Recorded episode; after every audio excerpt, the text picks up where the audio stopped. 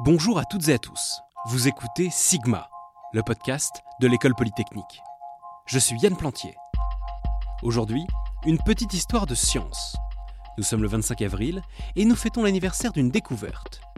Je ne vais pas vous dire quelle découverte, pas tout de suite. On va refaire l'enquête ensemble.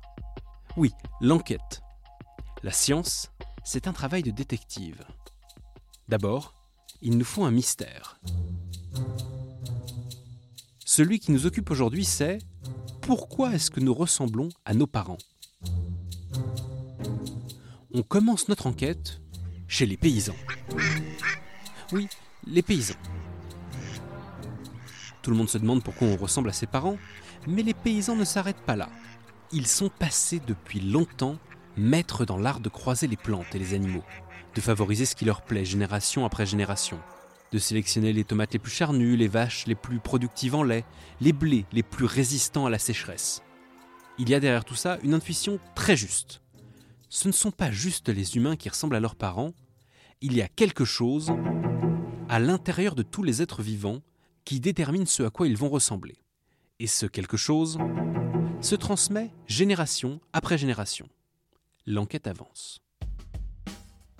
Le premier détective qui va se mettre sur l'affaire s'appelle Gregor Mendel. On est au milieu du 19e siècle. C'est un moine et un botaniste autrichien.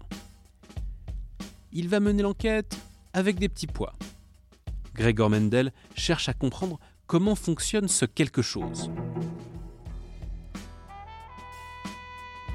Alors, il lui tend un piège avec ses petits pois. Il a deux lignées de petits pois, les jaunes et les verts. Il croise les petits pois jaunes avec les petits pois verts et il observe ce qui se passe à la génération suivante. Il se retrouve avec des petits pois jaunes. Pas 50% de jaune, 50% de vert, pas 100% d'une couleur vert jaune, non. Quand il croise des jaunes et des verts, il obtient 100% de jaune. C'est un premier indice. Nous sommes des scientifiques. Notre rôle est d'analyser les indices. Mendel fait une autre expérience. Il plante les petits pois 100% jaunes qu'il a obtenus et il les croise entre eux. Et une génération plus tard, des petits pois verts vont réapparaître à hauteur d'environ un quart. On ne sait toujours pas ce qui provoque ces phénomènes, mais on commence à comprendre comment ça fonctionne. Mendel ne peut pas aller plus loin. L'enquête stagne. L'étape suivante, c'est de trouver le mode opératoire. Et pour ça, il va falloir sortir les microscopes. On passe en mode les experts.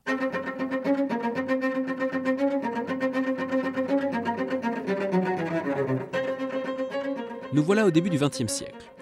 On observe la division cellulaire et on voit bien qu'il se trame quelque chose dans le noyau de nos cellules.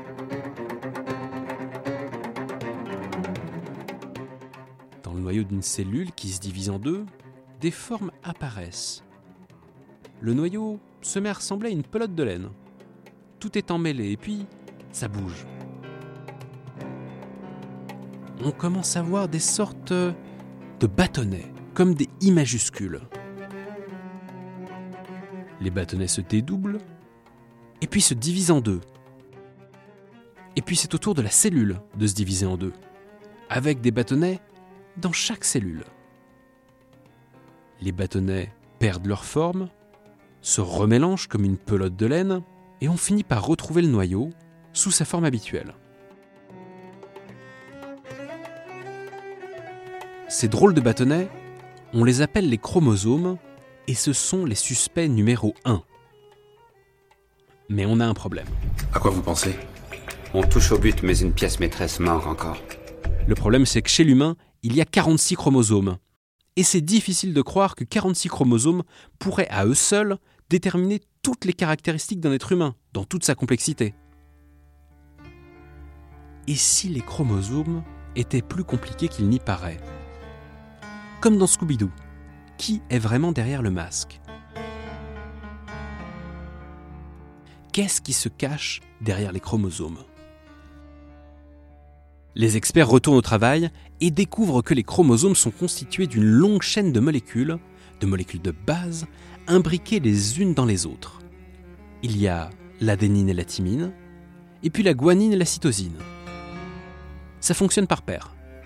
Cette longue chaîne, c'est l'acide désoxyribonucléique. L'ADN. L'ADN.